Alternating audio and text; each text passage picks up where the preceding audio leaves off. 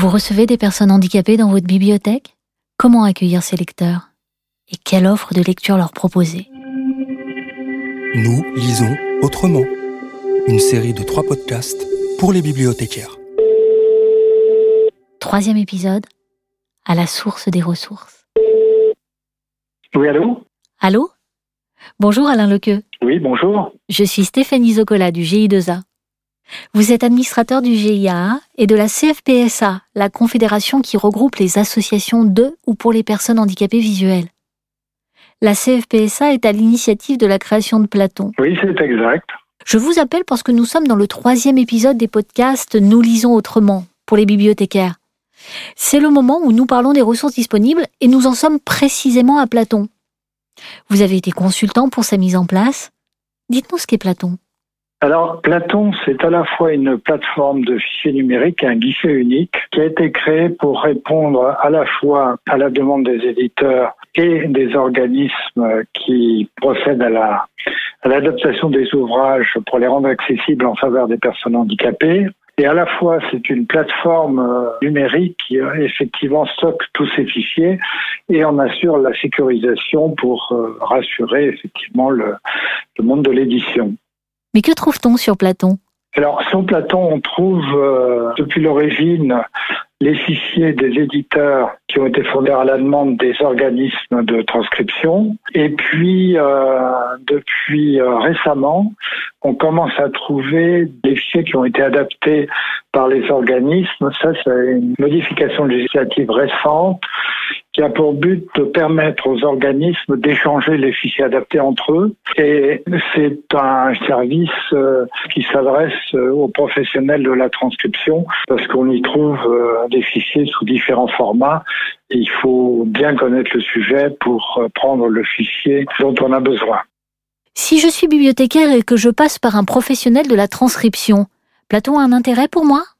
Alors, si vous êtes bibliothécaire et que vous êtes agréé comme certains de vos collègues et que vous faites de la transcription, effectivement, vous pouvez euh, adhérer à Platon. Mais si vous êtes bibliothécaire pour euh, distribuer des ouvrages, le plus simple, vous pouvez demander un agrément juste pour distribuer les ouvrages et servir les personnes handicapées. Quels sont les volumes disponibles sur Platon? Alors, déjà sur Platon, il y a environ 1300 euh, éditeurs qui sont inscrits, c'est-à-dire des gens à qui on a demandé des fichiers. Et il y a plus de 43 000 titres actuellement. Donc il y a d'autres ressources par ailleurs, euh, parce que les organismes agréés, depuis longtemps, adaptent des fichiers soit en audio, soit en texte.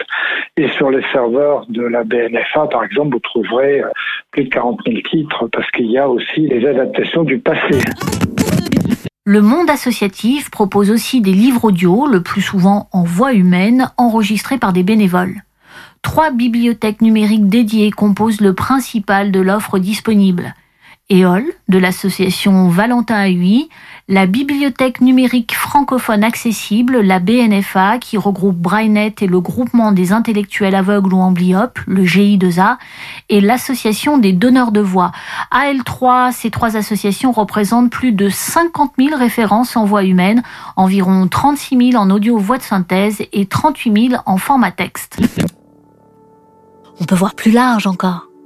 Le GIA, par exemple, participe au service mondial d'échange de livres de l'ABC, l'Accessible Books Consortium de l'Organisation mondiale de la propriété intellectuelle. Cette collection mondiale regroupe environ 510 000 titres dans 76 langues, dont 91 000 en français, parmi lesquels plus de 49 000 livres audio au format DAISY et 41 000 livres numériques en DaisyText ou XML ou Braille.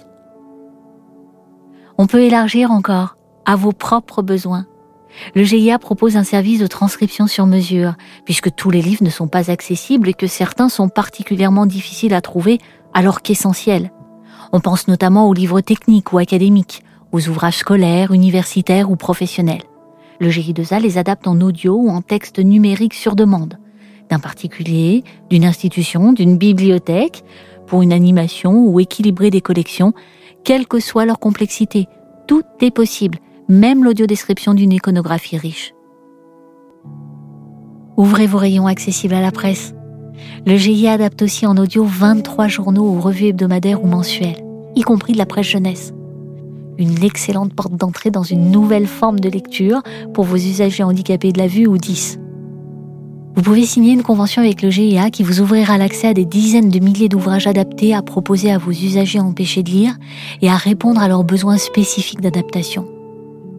Retrouvez les modalités de ce partenariat sur le site nouslisonsautrement.net, rubrique partenariat.